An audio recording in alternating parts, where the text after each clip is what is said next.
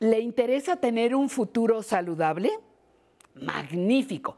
Empiece desde ahora mismo. Su salud y bienestar en gran parte es su responsabilidad. Hoy usted decide qué come, si hace o no ejercicio, si escucha o no a su cuerpo. La salud, su salud, es su responsabilidad.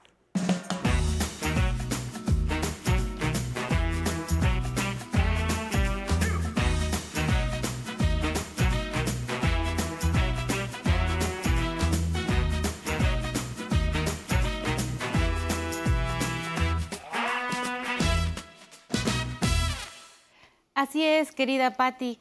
Y precisamente existe una frase budista que a mí me encanta y dice que somos lo que pensamos. Todo lo que somos se levanta con nuestros pensamientos y con ellos creamos el mundo. Y evidentemente, como lo has dicho, aquí en Mejorando mi Salud, sabemos que esta conciencia es lo único que va a cambiar nuestra vida y es por eso que estamos aquí haciendo y creando estrategias para conservar nuestra salud, evidentemente con nuestras estrategias que son libertad y educación para que a través de una decisión informada y responsable usted pueda vivir pleno, saludable y consciente.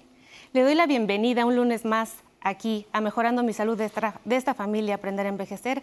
Gracias por asistir a nuestra cita y hoy vamos a estar platicando de cómo cuidar nuestra columna, la columna del adulto mayor. Qué importante tema. Vamos a aprender aspectos importantísimos sobre hábitos y algunas enfermedades. Le invito a que participe. Recuerde, este programa es suyo y existe para usted. Vamos a ver nuestra cápsula de inicio, como siempre, y de regreso le voy a presentar al doctor Vilalta, que viene desde Pachuca. Vamos a la cápsula.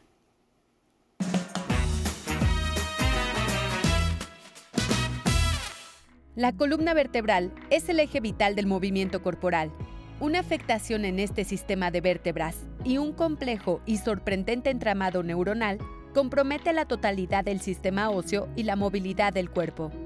Hay distintos tipos de lesiones en la columna. En los casos más severos, las fracturas en la columna vertebral suceden a cualquier edad y por distintas razones, entre las que se cuentan accidentes, caídas desde grandes alturas o lesiones deportivas, entre otras causas. Una de las lesiones más comunes es la fractura por compresión en la columna, la cual ocurre al colapsarse o quebrarse alguno de los huesos que le integran. Se trata de un problema serio que según la vértebra que haya sido afectada puede provocar parálisis parcial o total en la persona. En personas adultas mayores, los huesos de la columna vertebral pueden romperse o fisurarse por diversas razones, como resultado de pérdida de densidad ósea relacionada con cuadros de osteoporosis o tumores. Otras causas posibles son la falta de ejercicio, mala postura y hábitos de vida poco saludables. Al ser un sistema de apoyo interdependiente, en el que se distribuyen la presión y el peso en todos los huesos, la fractura en una vértebra incrementa significativamente las posibilidades de tener una lesión mayor en toda la columna. En esta ocasión conoceremos más sobre su diagnóstico, tratamiento y prevención aquí en Aprender a Envejecer y tengo el gusto de presentarles al doctor Pedro Ramón Vilalta Alemán. Él es médico cirujano y también es especialista en ortopedia en el Hospital eh, Regional Primero de Octubre del ISTE, así como también cuenta con la alta especialidad en cirugía de columna y también actualmente está adscrito a la Clínica de Excelencia Médica de la FIFA y también al Hospital del ISTE de Pachuca. Bienvenido, doctor. Muchísimas gracias por estar aquí con nosotros. Muchas gracias por la invitación, doctor. Re bienvenido, ya habías estado aquí antes. Sí, muchas gracias. pues bueno, pues aquí estás aceptado por el público de Aprender a Envejecer y pues quisiéramos empezar por el principio. ¿Qué hay acerca de la anatomía de la columna? Si pudiéramos, sabemos que es muy amplio, pero queremos hablar de algo concreto y decir, bueno, ¿qué hay de la columna? Ok, bueno, pues empezaremos con las generalidades. Pues la columna es un aparato muy complejo que es el que le da sostén a, todo el cuerpo. Mira, por ejemplo, aquí eh, traje este modelo donde nos eh, representa eh, las vértebras de la columna cervical. Las vértebras de la columna cervical son siete. Por aquí podemos observar que salen las raíces nerviosas, que son las que le dan sensibilidad y fuerza a las extremidades superiores eh, a las manos, a los dedos. Entonces, cuando una persona tiene alguna alteración, alguna compresión de estos nervios, pues esto eh, se va a traducir en que se le duermen las manos, que se le caen las cosas de las manos, que, no tiene fuerza. eh, por lo general. Por lo general. Y eso es en la columna cervical. Y la principal, las principales afecciones que hay en el adulto mayor en la columna cervical podrían ser relacionadas justo con esto de la fuerza, porque es muy importante. A veces ya no pueden ni siquiera cargar un, un jarrón con agua o algo así. Claro que sí existe una degeneración de los discos intervertebrales. Esto es pues, lo que afecta para que haya una compresión de las raíces nerviosas. Y pues claro que en los adultos mayores es muy frecuente. ¿Y esa degeneración de la columna cervical, digo, para ir por segmentos, es prevenible? Claro, bueno, pues todas las enfermedades son prevenibles y como decimos, eh, las medidas más sencillas son las que más valor tienen. ¿Y cuál es? Pues llevar una dieta saludable, eh, eliminar el tabaquismo, eliminar el alcoholismo, realizar mínimo tres veces a la semana ejercicio de 40 minutos y pues lo que ya, de lo que ya hemos hablado antes, la higiene de columna, esa es la forma de prevenir este tipo de lesiones. ¿Qué de otra parte sigue? Bueno, como te comento, pues son, son muchas estructuras, ¿verdad? Las de la columna. Tenemos posteriormente la, la región de, eh, de, la zona dorsal, que está compuesta por 12 vértebras, y eh, una zona muy importante que es la columna lumbar. Esta está compuesta por 5 vértebras. En los adultos mayores que presentan una mala calidad ósea, pues es muy frecuente que se fracturen estas vértebras de la columna lumbar. De hecho, eh, la lesión más frecuente en los adultos mayores son las fracturas por osteoporosis, que son fracturas espontáneas que no requieren ningún traumatismo, ningún mecanismo de alta energía, simplemente por un movimiento que hagan los pacientes se fracturan y empiezan con dolor. Con un movimiento sencillo. ¿Y, el dolor es lo que indica que hay fractura o cómo se da cuenta? Si no hice nada, ¿cómo voy a pensar que estoy fracturada? Exactamente, ahí viene la dificultad en el diagnóstico, porque hay pacientes que tienen dolor de espalda, que son adultos mayores, y no buscan la atención médica o no tienen un acceso eh, oportuno a la atención médica. Entonces ya después que les tomamos una radiografía de columna, pues ya nos damos cuenta pues, de que tenía fracturada la, columna. ¿Y de qué depende la calidad del hueso de las vértebras? Bueno, pues la calidad eh, depende del metabolismo óseo y este pues se va alterando conforme pasan los años. Eh, Generalmente las mujeres son las que tienen eh, mayor patología de osteoporosis y esto se debe en base a la carga hormonal. Las mujeres después de la menopausia, eh, menopausia empiezan con un decremento de las hormonas de las hormonas estrogénicas y esto afecta mucho la calidad ósea. Eh, es recomendable que los pacientes se hagan una densitometría ósea mínimo cada año y si ya tienen antecedentes de fractura, cada seis meses pensando un poco en esto de las fracturas espontáneas, que pues llama la atención, o sea, de pronto yo tengo osteoporosis y me puedo, no sé, fracturar de la nada. Em, ¿hay, hay, ¿Hay algún grado de osteoporosis que me haga más... Eh, me, ponga en mayor predisposición de desarrollar una de estas fracturas espontáneas o no? No, pues eh, el estudio que utilizamos para esto de la osteoporosis es la densitometría ósea. Y este estudio pues, nos mide tres niveles. Uno que es la calidad ósea normal, el segundo nivel que es la osteopenia, que es como que un grado antes de la osteoporosis, y el tercero ya que es propiamente la osteoporosis. Desde que se diagnostica la osteoporosis, pues ya el paciente pues ya tiene un riesgo elevado de fracturarse. Y aparte de las fracturas, ¿qué anormalidades son frecuentes, dada la mala postura y la mala higiene de toda una vida, en los adultos mayores. O sea, cómo se va deformando la columna cuando no tenemos esto y qué hacer cuando ya aparecen estas deformaciones. Ok, bueno, una de las deformaciones más frecuentes es la escoliosis. La escoliosis es una, una, una concavidad anormal este, de la columna vertebral. Generalmente se da por una deficiencia muscular. ¿Y de qué parte? ¿De toda? De en, cualquier, en cualquier región de la columna se puede dar y se debe a una deficiencia muscular. Entonces, como hablábamos de la prevención, también la forma de prevenir es evitar una vida sedentaria, eh, realizar este ejercicio y llevar a cabo este, la, higiene de columna. Eso que mencionas, doctor Vilalta, es muy importante porque, o sea, a veces pensamos que si vamos a cuidar el hueso, solamente tenemos que pensar en el hueso. Y la gente por lo regular se enfoca al calcio, a la vitamina D, pero pocas veces volteamos a ver que hay toda una estructura que fortalece la columna, como los músculos del abdomen, que ya nos contarás más adelante, como los, los músculos que están en la columna y también esta serie de eh, eh, articulaciones, tendones y todo lo que hay en nuestra estructura. Creo que es importante darle esa relevancia. ¿Y recomiendas algún tipo de ejercicio que se tenga que hacer dado eh, llegar a, la adultez mayor? Sí, este, hay ejercicios específicos para la columna, de eso se encarga más el fisioterapeuta, el rehabilitador.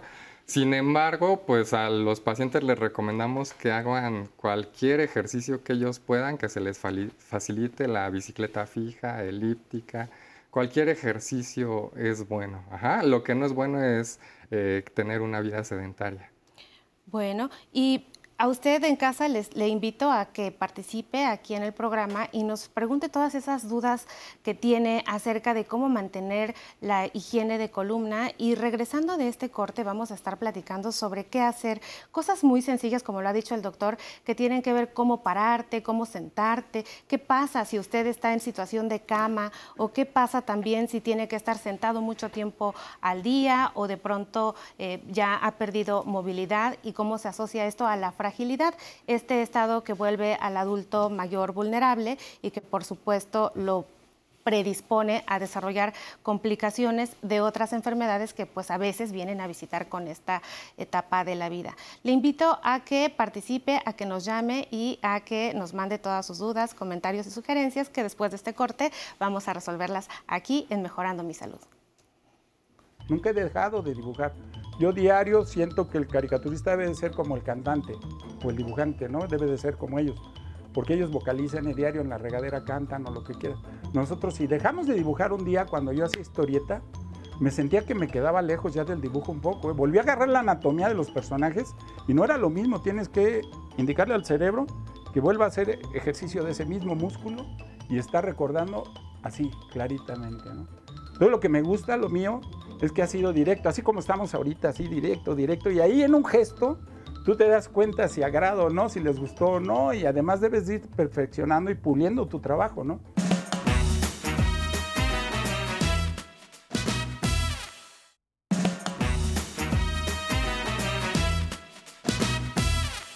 Seguimos aquí en Mejorando mi Salud, platicando con el doctor Pedro Ramón Vilalta sobre la higiene de columna del adulto mayor. Y ahora, doctor, quisiera que me acompañaras porque la siguiente pregunta pues, es de el público. Vamos a verla. Soy Sexto Jiménez y tengo 57 años. Eh, yo mi pregunta es este, ah, si hay alguna instancia de gobierno en la que pueda eh, uno acudir para que le apoyen este, con problema de la columna como la que ya tengo de un disco, en la que en un rato después de trabajar un poco fuerte eh, me lastimo y yo mi pregunta es si hay alguna estancia en la que le apoyen uno con las terapias a bajo costo o de alguna forma para que no al paso del tiempo ya tenga uno que estar inhabilitado, ¿verdad? Entonces esa es la, la, la pregunta y este pues ojalá y nos puedan contestar. Muchas gracias, Sixto, por esta importante pregunta para el doctor. Sí, pues claro, afortunadamente este, pues existen varias instancias a las que pueden acudir los pacientes, ya sea salubridad, ISTE, IMSS. Eh, lo primero que tenemos que hacer es acudir con el médico de primer contacto, lo que ya habíamos comentado, y ya el médico de primer contacto eh, referirá al paciente con el especialista. Claro, primero pues deberá hacerle los estudios, los estudios pertinentes. Pues es importante porque justo en el programa anterior, que hoy fue el día de columna en el 11, este, estuvimos platicando sobre la importancia de referir adecuadamente al paciente en cuanto al, al, especialista oportuno, porque vemos que la población mexicana adolece de precisamente no saber a dónde llegar y con qué especialista. Y a propósito de esto, me gustaría que desde tu perspectiva como ortopedista y especialista en columna, nos hablaras de qué hay de la marcha del adulto mayor y por qué es importante para valorar aspectos neurológicos y qué relevancia tiene al tema de hoy.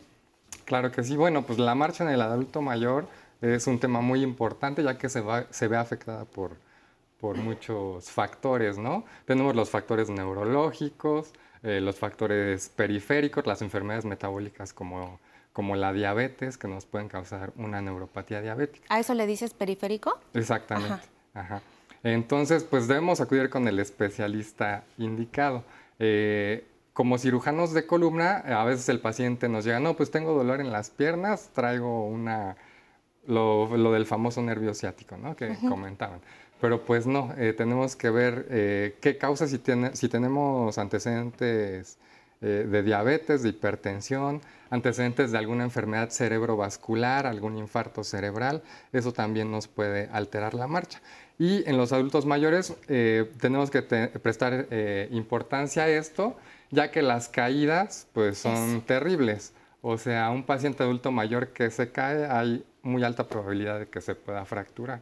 Entonces, nosotros eh, desde el hogar podemos ayudarlo, por ejemplo, evitando que haya obstáculos en la, en, la, casa con los que se puedan tropezar, tener las áreas muy bien iluminadas para que no se tropiecen, no haya caídas. Y pues esto es de mucha ayuda, ya que nos evitaremos muchos, muchos problemas, muchos dolores de cabeza.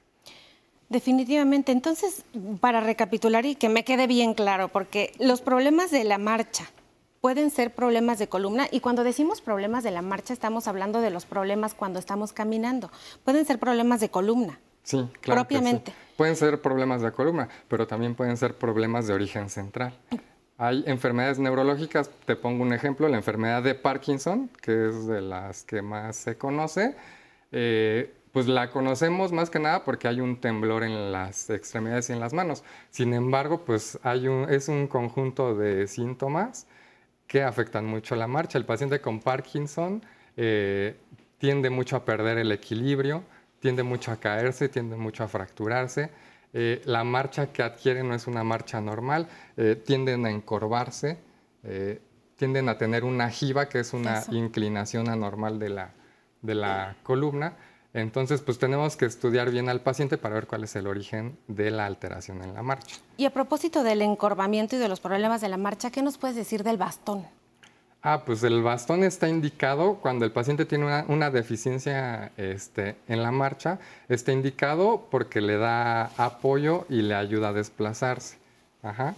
Este, para el uso del bastón, muchas veces me preguntan, no, pues ¿cuál es el mejor bastón? Eso. Pues de materiales hay muchos, ¿no? De bastón, pero realmente lo que tenemos que aprender es cómo se usa el bastón. Ajá. En términos generales, el bastón pues tiene que llegar a la altura de la cadera para que sea funcional y se utiliza del lado contrario a la extremidad afectada. Por ejemplo, si tenemos una parestesia, un adormecimiento de la pierna derecha, que el paciente no tenga fuerza, pues el bastón lo, lo tiene que usar este, del lado contrario. Eso es algo eh, que muchas veces no se lleva a cabo, ¿no? Básicamente es eso, a la altura de la cadera y usarlo del lado, que no me duele, así, para fines prácticos, ¿no? Entonces, y quisiéramos aprovechar, ya se nos está terminando el programa, pero que nos dijeras, ¿qué hacemos con un adulto mayor que tiene situación de cama y eh, para cuidar la columna? Ok, bueno, pues primero, eh, en todos los pacientes lo importante es el movimiento. Ajá no dejar a un paciente acostado, debemos de estarlo moviendo mínimo cada dos horas porque si no comienzan problemas como las úlceras de decúbito, las escaras, que posteriormente se infectan y pues, que son un gravísimo problema. Eh, para pacientes que están encamados, pues nos apoyamos mucho también de la rehabilitación. Tenemos que fortalecer las extremidades superiores, las extremidades inferiores, eh, para que no haya un desgaste mayor del paciente. Pues sin duda son muchas estrategias. Ojalá que podamos hacer algún día un programa un poco más amplio por este tema del uso de bastón, que es importantísimo, y sobre todo también estar estudiando las diferentes posturas que experimenta el adulto mayor de manera frecuente, que tiene algunas comorbilidades, para poderle ayudar a mejorar su calidad de vida. Pues muchísimas gracias, doctor, por haber estado aquí en nuestro programa. Este, esperamos volver a, a verte nuevamente por acá para platicar sobre estos temas tan relevantes de columna y de higiene de columna. Y a usted en casa, muchísimas gracias por estar el día de hoy con nosotros. Recuerde que siempre va a tener respuesta de todas esas preguntas que nos ha dejado a través de nuestras diversas redes sociales. El día de hoy, pues se nos terminó el programa. Yo los dejo. Recuerde que tenemos una cápsula ahora de despedida en donde vamos a hablar sobre los ejercicios y qué hacer para mantener esta higiene de columna. Después ya estamos escuchando a Pamela con las redes, eh, con las redes sociales, nuestra querida Pam Montes de Oca, y ya sabe, el próximo lunes nos vemos con Patty Kelly y aquí tenemos una cita el, el lunes el lunes en Mejorando mi Salud y el domingo con Patty Kelly. Hasta la próxima.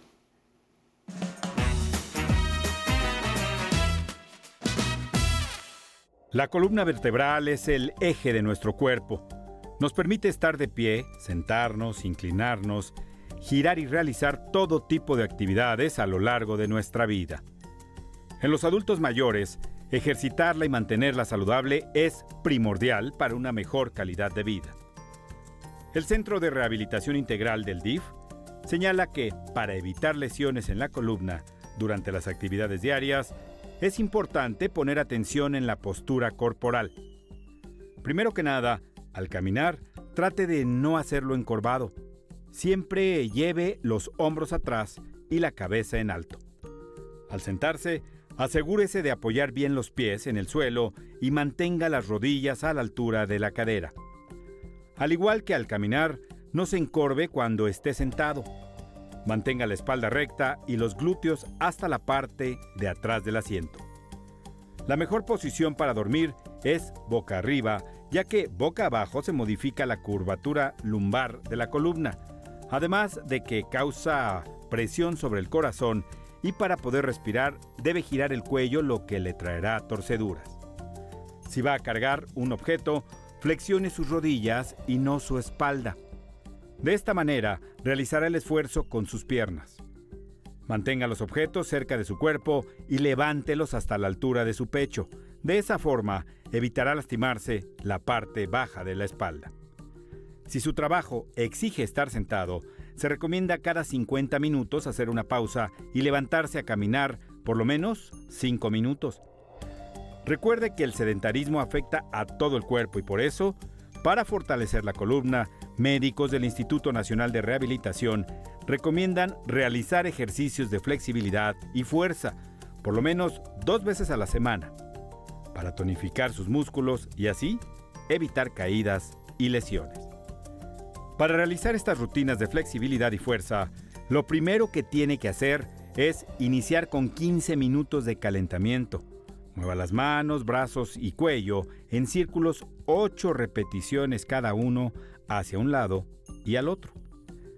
Deténgase de una silla o mesa, haga círculos con la cadera y tobillos, suba y baje despacio las rodillas, repita ocho veces cada pierna. Otros ejercicios que son muy benéficos son los siguientes. Recuéstese boca arriba, flexione las rodillas y toque el piso con las plantas de los pies.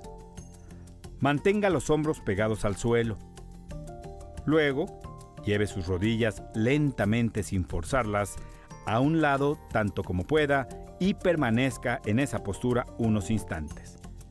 Regrese a la posición inicial y haga el mismo movimiento pero ahora hacia el otro lado. Repita de 3 a 5 veces. Otra opción es acostarse boca arriba con los hombros en el suelo. Luego, levante una pierna estirada tanto como pueda. Bájela y haga lo mismo con la otra. Así, con movimientos lentos, repita de 3 a 5 veces. Estos prácticos ejercicios, acompañados de una buena alimentación, una postura correcta, no usar ropa ajustada y no levantar peso excesivo, ayudarán a que los adultos mayores gocen de mayor independencia, movilidad y fuerza para realizar sus actividades diarias y sus pasatiempos favoritos.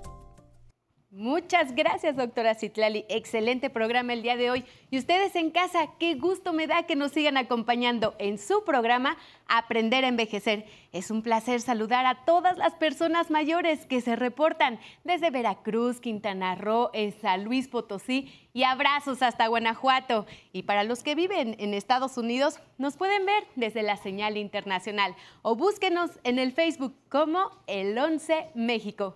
Dejen sus comentarios para poderlos compartir aquí en el programa. Como ya tengo algunos, Berta Orozco que nos dice, felicidades doctora por compartir temas de mucha importancia para nuestra salud. María Luisa, doctora Citlali, buenos días. Muy interesante su sección para nuestro beneficio. Y Roberto Manso nos dice que excelente programa. Desearía que trataran el tema de la audición. Roberto, prepárate porque este programa ya lo estamos haciendo, así es que no te pierdas en el mes de septiembre el programa sobre audición. Y también saludo a todos los que se conectaron desde el Facebook Live, como José Méndez, Gloria Fidela López también nos ve todos los días, Paulino Aguilar nos saluda desde Acapulco, Betty Amador y todos los que se conectaron en el Facebook y nos dejaron sus mensajes, muchas gracias. Y ahora es momento de estirar el cuerpo, porque viene la música para bailar con el internacional Pepe González y su orquesta. ¡Vámonos!